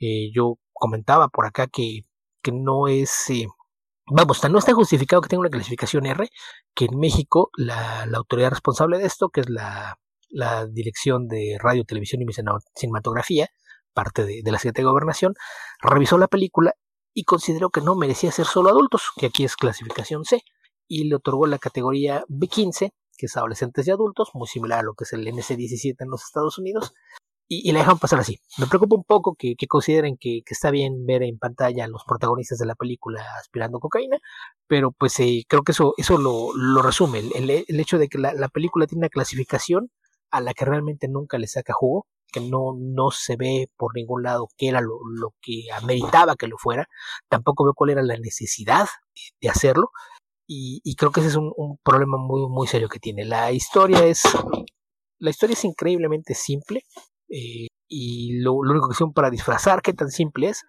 es contarle en desorden, que, que, es algo que lo hemos visto también en Deadpool, esto de tienes la narración en primera persona con un personaje que te está contando lo que pasa y de repente se acuerda que se le olvidó decirte algo y se regresa, o dice, ah, por cierto, tampoco les conté esto, y, y, y cosas por el estilo, pero si tú trataras de armar el rompecabezas te das cuenta de que la historia realmente no tiene mayor complejidad, es algo muy muy simple que no, no, no va a ninguna parte y creo que el gran problema que tiene como película es que carece por completo de desarrollo de personajes.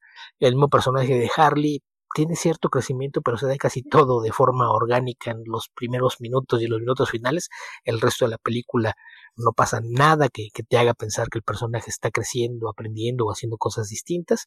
Y el resto de los personajes son clichés acartonados, que, me parece que es algo lamentable porque hicieron cosas muy interesantes con el planteamiento para lo que es su, versión de Black Canary. Y a, a la convierten más bien en un chiste, pese a que también su, su historia de origen, la, la, masacre de la familia Bertinelli y esta búsqueda de venganza, era algo que daba para mucho más. Entonces creo que, que sí tiene algunos problemas la película. A fin de cuentas es algo que si vas a verla, probablemente te vas a pasar una hora y media, hora cuarenta, bastante divertida, pero perfectamente olvidable. No, no tiene nada que, que te haga pensar que, que realmente ya voltearon la página en Warner y tienen noción de lo que está haciendo, porque desde este tema de, de no, no haber cuidado, que era lo que quería hacer con la clasificación, y terminar por sacrificar una parte sustancial de la taquilla, porque si hay un público al que la, la historia le pudo haber eh, apostado como, como, una audiencia cautiva eran los adolescentes, pues creo que es ahí un, un pequeño problema de, de, qué es exactamente lo que quieres hacer. Y la la película fue producida por, por Harley Quinn, que fue la principal responsable de que este proyecto se, se diera y cobrara vida, pudiera llevarse a, término. Y lo, lo, que sí es un hecho es que la, la importancia de lo que ella quería hacer sobre todo era desexualizar un poquito al personaje. Creo que mayormente lo logra.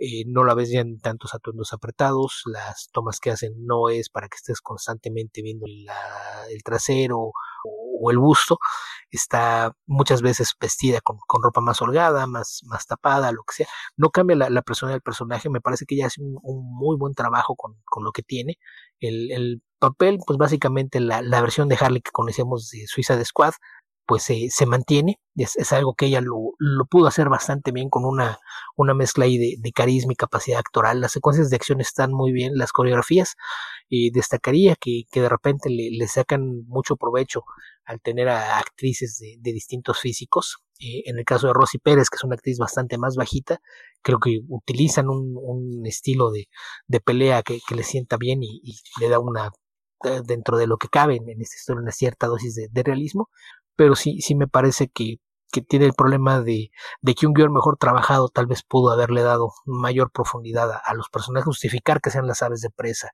y, no Harley Quinn, porque en realidad es, es una película de Harley Quinn que introduce a las aves de presa, entonces que la película se llama Aves de presa creo que es un, error porque es, es, algo que es completamente secundario, está en, en el fondo y no, no era justamente lo, lo, que querían contarte. Entonces, es una película muy, muy dispareja, bastante entretenida, sí, pero con muchos defectos. Y que, bueno, si vamos a los cómics, la... son personajes que, que su única... Eh, su único vínculo es pertenecer al elenco de personajes de Gotham City, pero Black Canary y Huntress no son personajes secundarios de las historias de Harley Quinn. Y Poison Ivy probablemente era el personaje que faltó acá. Y hubiera tenido más sentido. Sí. Si tú eres otro villana que hubiera conocido. Sí, porque, se, le, dio ese sentido y eso partió en la serie animada de, Batman. No es algo que partió en los cómics, pero es algo que se desarrolló más en los cómics y mm, e-, ese proceso de mm, transición hacia no hacia el heroísmo realmente, hacia el antiheroísmo es el que debiera haber seguido esta película tal vez, no lo sé. O hacia un relato un poquito más, más em, esquizofrénico, eh, tratando de repetir un poco lo de Deadpool, porque en el fondo la interpretación que han hecho Jimmy Balmiotti y, Amanda Conner y quienes han seguido trabajando con el personaje es transformar a Harley Quinn en el Deadpool del universo DC. Entonces, em, no sé, no sé realmente cuál era el propósito más allá de hacer una película de Harley Quinn y, por qué hacer un charquicán de, de, historias cuando tienes una historia buena en la cual basarte y con la cual puedes trabajar de, de una mejor manera. Sí, porque aparte muchas cosas aquí están forzadas. Y lo de Lina Bertinelli lo podrías ver como una coincidencia que regrese a, a Gotham y esté tratando de vengarse mientras ocurre toda la, historia que estamos siguiendo de, Harley. Y lo de Black Canary no le veo mucho caso a, que la introdujeran de esa forma. insisto, no, no, no entiendo cuál era el, punto de, querer hablarte de las aves de presa cuando ya las aves de presa las ves hasta el final y son eh, René Montoya, Huntress y, y Black Canary porque ni siquiera eh, caemos en el si vamos a convertir a Harley en, una antiheroína, porque tampoco tampoco se preocupan por expresar eso.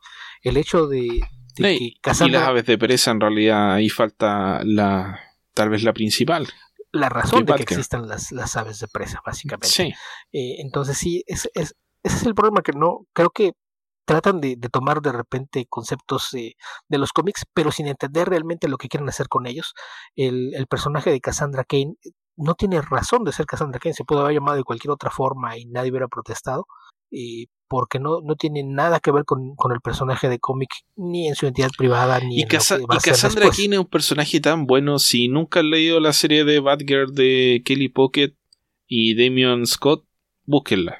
Es bastante buena. por ahí por el año 2001 y es muy buena. Han hecho cosas muy interesantes con el personaje en, los cómics y aquí se, le desperdicia porque pues es una, una niña huérfana que es una ladrona y termina, termina siendo parte del MacGuffin de, de la historia porque ella tiene el, diamante que están buscando los, los villanos y que se convierte en el, en el meollo de la historia y lo que termina por unirlas.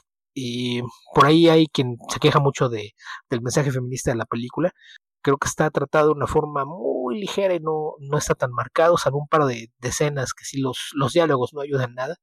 Sobre todo la, la, secuencia final, creo que sí hay un momento en el que tratan de, de hacerlo así, porque no, nadie nos quiere y quieren acabar con nosotras, todas contra los hombres. Es eh, un, momento que sí estuvo. Creo que sí, sí. Creo, creo que estoy aburrido de los reclamos contra la contra los conceptos feministas, porque ¿qué, qué problema hay de, de que haya una idea feminista? Yo no le vería ningún problema. Digo, el problema es que hay un par de veces que el mensaje tratan de restregártelo en la cara y me parece que está de más. Creo que quedaba obvio que tienes un grupo de mujeres que está peleando por sí mismas, por su cuenta, defendiéndose unas a otras y demás. Creo que el mensaje estaba ahí. Entonces hay un par de diálogos que dices, ay, ¿qué necesidad había de que hicieras eso? Porque justamente cuando hacen eso es cuando provoca que salga algún idiota a decir, ah, es que odian a los hombres. Cuando no había necesidad. Ese es mi, problema. No que esté presente, porque creo que está presente temáticamente en la forma en que se explora. Lo que te digo de que no, no ves a ninguna de ellas enfundada en un traje entallado, aunque todas ellas son eh, eh, mujeres activas y las ves de repente con, con vestuarios que las hacen lucir aún más atractivas no está sexualizado. Entonces me parece que esa parte la manejaron bien hecho de, de, que la película está escrita por una mujer, dirigida por una mujer, producida por una mujer y el elenco protagónico sean solo mujeres, está muy bien pero sí hay muchas cosas que están de más. Y también de, del lado de los villanos, y Black Mask es una caricatura de lo que debería ser Black Mask. Tratan de convertírtelo en una especie del anti-Joker y el ponerle por ahí una relación forzada con Víctor Sass, pues no, tampoco venía mucho al caso.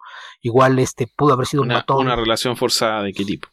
Eh, básicamente te dan a entender varias veces que hay algo onda pareja y atracción homosexual entre ambos. No, nunca lo hacen explícito, pero hay un par de, de secuencias que tratan de, de, dejarte pistas en ese sentido, que también me parece que estaba de más, no, no había por qué, insisto, incluso el, hecho de que sea Víctor Sass. O sea, no es que esté mal eso, pero es que Víctor Sass en particular es un personaje que su único propósito es matar gente. Sí, y no, tiene más personalidad que eso. La, cosa es que Black Mask aquí lo hacen como una especie de anti-Joker. Es alguien que quiere ocupar el papel de Joker y de repente tiene una actitud muy estrambótica y, extraña. Entonces, que esa clase de villano que tuviera una relación con uno de sus matones encajaría perfecto en lo que está haciendo la historia, más allá de, que no sean fieles a las versiones de cómic. Entonces, ahí mi queja es, ¿para qué estás usando nombres de personajes de cómics si realmente no te interesa que se parezcan a ellos? Sí. Entonces, es el problema que tiene de un lado Víctor Sass, del otro lado Cassandra Kane. Insisto, si, si hubieras introducido los personajes de una forma distinta, puede haber funcionado mejor. Eh, mencionabas lo, lo de Poison Ivy, que aparte es un personaje que temáticamente te ayuda para muchas cosas, incluso podrías haber tenido una versión de, de Catwoman, por ejemplo, y esto puede haber sido Gotham City Sirens, y no meterte en problemas de, lo que son las, las of Prey como concepto, que es algo distinto, y no hubieras tenido tal vez tampoco el problema con, con un título que resultaba tan confuso que ya en exhibición Warner le dio permiso a la distribuidora y a los complejos de cine de cambiar el título para que en las carteleras ya apareciera como Harley Quinn, Birds of Prey, en lugar de Birds of Prey and the Fantabulous Emancipation of One Harley Quinn que aparte era larguísimo, no cambian las aplicaciones para la búsqueda de boletos y demás era un problema ahí. Entonces sí creo que hubo algunos errores de cálculo en, la forma en la que promovieron la película, en cómo buscaron la, aprobación de la clasificación, en el marketing y, demás. Eh, la, película no les ha ido muy bien en taquilla, pero... o sea, nada, de todo, fallaron en casi nada. No, es que incluso la película... Fallaron en el marketing, fallaron en el, nombre, la estrategia de distribución, en la clasificación. incluso me parece que la, película... Historia, en el uso de personajes. La película está bien dirigida. Eh, la, la, directora, no, Cathy Jan, había dirigido un par de cortometrajes y, y, no sé en qué momento decidieron que le iban a, dar una, una, película. Probablemente es todo parte de, de, la forma en la que querían armarla y tener solamente mujeres a, a cargo del proyecto. Y me parece que está bien dirigida. Y visualmente la película es muy atractiva, tiene momentos muy divertidos, las secuencias de acción están bien coreografiadas, están bien filmadas, están bien editadas. Hay muchas cosas que están bien hechas. Si me preguntas a nivel de realización, lo que está mal es el guion, porque no hay desarrollo de personajes. El, el, el guion se concentró en darle un arco a, Harley muy liviano, porque al final de cuentas el personaje termina casi en donde estaba, solo que ya no tiene la, la relación eh, tóxica, destructiva con, con el Joker. Ese es el único crecimiento que tiene el personaje. Hay, hay una parte de que tiene que ver con la producción de Warner que uno no puede saber, pero de repente da la impresión, por ejemplo, esta película se pasó mucho tiempo en que, que le iban a hacer, que no le iban a hacer, que le iban a hacer, que no le iban a hacer, que le iba a producir Margot Robbie, finalmente se da, y es como que cuando finalmente la aprueban, además de aprobarla, le dan una fecha que es un poco eh, encima del momento en el que la aprueban. Sí, la puedes hacer, pero tienes, no sé, creo que era como un año y medio para hacerla un poquito más. Entonces, mm, no sé cuáles son los problemas en Warner, pero da la sensación de que nada se hace bien, porque eh, si quieres tener, está bien que sea una película de superhéroes, pero si quieres tener un buen producto, una buena película tienes que dejar que eh, se desarrolle en forma orgánica, que haya una idea y no que la gente esté trabajando contra, contra el tiempo.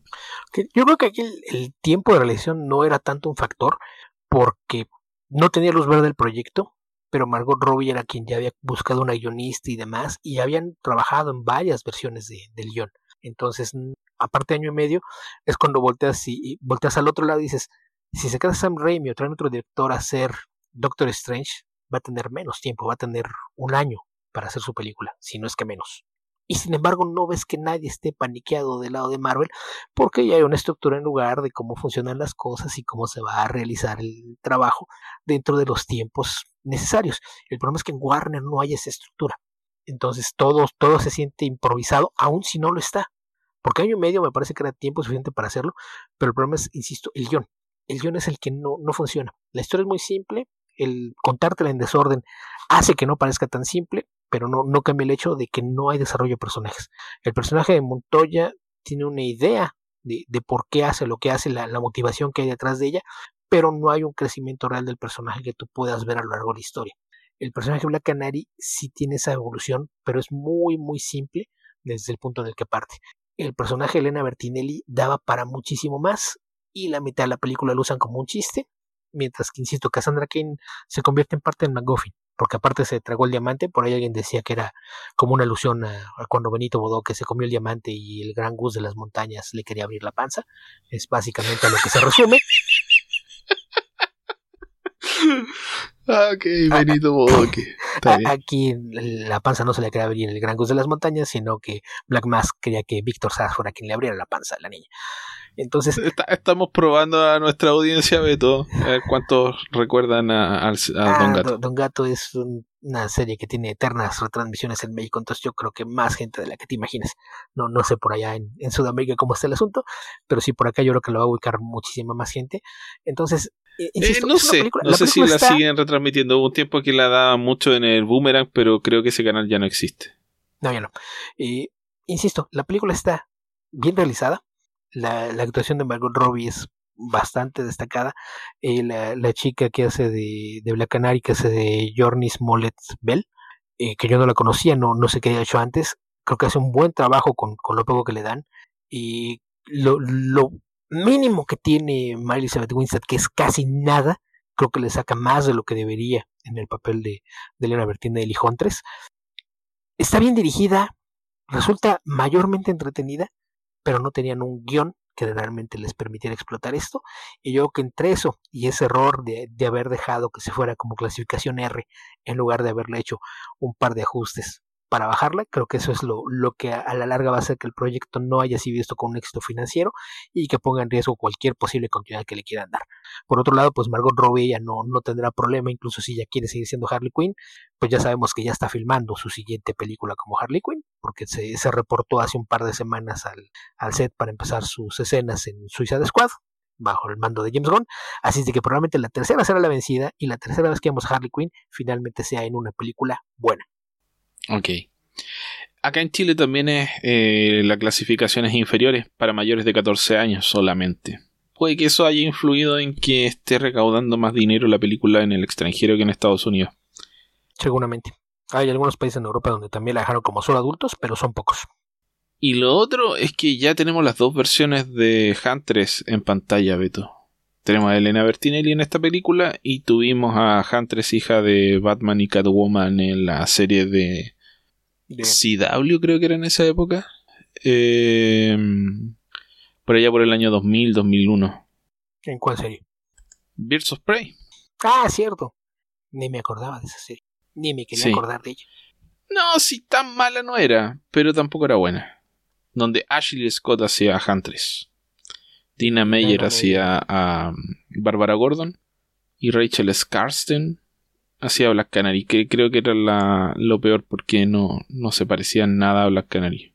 Pero insisto, el, parecido es lo de menos. Que también era una de las cosas que por ahí... No, no, no el parecido físico, el parecido de, del personaje. Ah, sí. Porque por acá también una de las quejas... era, era como la hija, era, la, la, adolescente del grupo. Sí. Que si, si querías eso era spoiler lo que tienes que ver ocupado. Pero en fin. ¿Spoiler de una serie de 2002? No, no, no. Digo, spoiler. Si quieres, si querías ah, eso, querés el, el, personaje de spoiler, a Stephanie. No, no sí, estoy dando sí, spoiler. Stephanie Brown. Aunque Stephanie Brown por esa época. Mmm, creo que todavía no se había desarrollado casi en nada ese personaje. Bueno, pues eso tiene entonces a Cassandra Kane. Tampoco existía Cassandra Kane. Y ya. ¿En qué año es la serie? No. A ver. Deja. 2002. Batgirl de Kelly Pocket, ¿de qué año es? Debe ser 99, 2000, ¿no? 2000 a 2003. Ahí está, sí existía. Ya existía Cassandra Kane. Pero sí, suele pasar que, que cuando no hay gente en la producción que esté familiarizada con el material de origen, pues toman nombres y, los usan de, formas azarosas e incomprensibles. Pero por ejemplo, de lo que se hace del parecido, es otra queja que vi mucho antes del empiezo de la película, que se quejaban de que Dina Lance no sea rubia. ¿Por qué tenía que ser una actriz negra o hispana o lo que sea que sea? Insisto, es algo que, que no, no, no, nunca he entendido cuál es su afán de, de querer ver traslaciones directas de, los personajes de cómic, sobre todo tomando en cuenta la falta de diversidad que había al momento de que fueron creados. No, y esto lo hemos comentado muchas veces. Eh, hay varias, varios ejemplos ya de personajes que no se, o sea, de actores y actrices que no se parecen a, la apariencia física de los dibujos o a la forma en la que fueron eh, diseñados los personajes y han hecho excelentes versiones de, los personajes en, el cine. Por ejemplo, Wolverine. Sí. Si yo que me midiera unos 62, probablemente se estarían quejando de que no se ve tan imponente ni tan heroico. Y si Fox le hubiese hecho caso a los fans, entonces el vocalista de ¿Cómo se llamaba Beto? ¿De quién? El. Um, ah, este cantante que querían que fuese Wolverine por mucho tiempo. Ah, no, pero era Wizard, la que quería Wizard estaba haciendo campaña para que Glenn Danzig, el ex vocalista de los Misfits, fuera. Danzig, eso. Fuera, fuera Wolverine, pero no. No, ni, ni el caso. creo que realmente a nadie le interesaba que fuera Danzig, pero Wizard estuvo haciendo campaña y, y algunos fans por año, Por año. Sí. Lo, lo puso en no sé cuántos castings de, de la Wizard. Sí, muchos. Ok, Beto, creo que eh, estamos llegando al final del programa. No sé si te gustaría comentar algo más. No, por Me parece que por tiempo ya estamos. De, cómic, por ahí, bueno, uno cortito para dejarlo ya de lado. Dentro de todo lo que leí en nuestro receso mientras veía listas de fin de año, me llamó la atención que me encontré un cómic de Mark Miller en uno de los listados. Ya tomé nota de quién fue quien lo puso en el listado para no volver a aceptar una recomendación. Space Bandits. está, Bueno, pero tú tienes una buena excusa para leer cómics de Mark Miller, ¿verdad? Ah, cuando me pagan por ellos, y este, no sé. considerando cómo, cómo se han dado las cosas y que a veces parece que el destino me castiga por no disfrutar los cómics de Mark Miller, no me extrañaría nada que me lo den para que yo lo traduzca. Eh, por tiempos probablemente ocurra, no lo sé, pero, pero eso, Space Bandits de Mark Miller y Mateo Escalera, el arte está muy bonito, Mateo Escalera trabaja precioso, la historia está entretenida, pero pues es un típico cómic de Miller entretenido y no más allá. Esperemos que una vez que esto pase el proceso de ya es un pitch preaprobado por Netflix, se convierta en una película escrita por alguien que decida sacarle más jugo a la historia y desarrollar los personajes. Eh, la, historia de dos mujeres criminales traicionadas por hombres en situaciones eh, distintas. Una reúne una banda de, asaltantes, es traicionada por, por, su equipo y dejada por muerta. La otra, eh, su novio es un, estafador. Hacen siempre la, misma estafa de entregarla a las autoridades para cobrar la recompensa y después eh, rescatarla para volver a hacer lo mismo en otro sistema. Ambas se ven traicionadas, encerradas en la cárcel, logran fugarse y salen a vengarse. Es entretenida, no más allá. El arte es muy, muy bonito y pues habrá que esperar a, que Netflix lo convierta en una película que estoy seguro de que será mucho más entretenida y mejor realizada que el cómic. Copiar y pegar, Beto. Eh, no. Sí, copiar y pegar este comentario para todas las otras series de Mark Miller. Ah, no, no todas. El 95%. El 90, 95, 99%. Sí, hay, hay, excepciones, pero esta no es una de ellas. Sí, yo, yo ya hice mi promesa solemne de no leer más cómics de Mark Miller. Yo lo haría, pero luego seguramente si lo hago ese mes me van a dar dos o tres series suyas para que las traduzca y no pasará. Ok. Con eso estamos terminando ahora sí, Beto, ¿no? Sí. Muy bien. Recuerden que nos pueden ubicar en www.facebook.com slash comicverso. También nos pueden encontrar en www.comicverso.org, nuestra página principal. También estamos en Spotify y en todas las plataformas de descarga de podcast. En Twitter nos pueden encontrar como Comicverso. A Alberto lo pueden encontrar como Albion2112. A mí me pueden ubicar como epedreros y también nos pueden escribir un correo electrónico a comicverso.gmail.com o a podcast.comicverso.org. Si nos quieren enviar una pregunta, recuerden que en cualquier momento y en cualquier lugar pueden usar el hashtag Comicverso Responde y enviarnos cualquier tipo de duda para que nosotros la podamos ampliar. Por favor, no nos manden más preguntas de Man of Steel. Nos acordamos suficiente de esa película por nuestra cuenta como que como para que nos insistan con ella. Sí, sí es, algo que quisiéramos ya dejar atrás, pero no nos dejan. el trauma fue muy grande. Eh, eso, no sé si te gustaría agregar algo, Beto. Y no, pues una vez más eh, recordarles que tenemos un Patreon, agradecerle a, quienes ya aportan por allá, recordarles que cada mes hay un, un especial, que estamos eh, actualmente haciendo un comentario extendido de, de la serie animada de Young Justice Outsiders y debiéramos acabarlo con nuestra entrega del mes de marzo.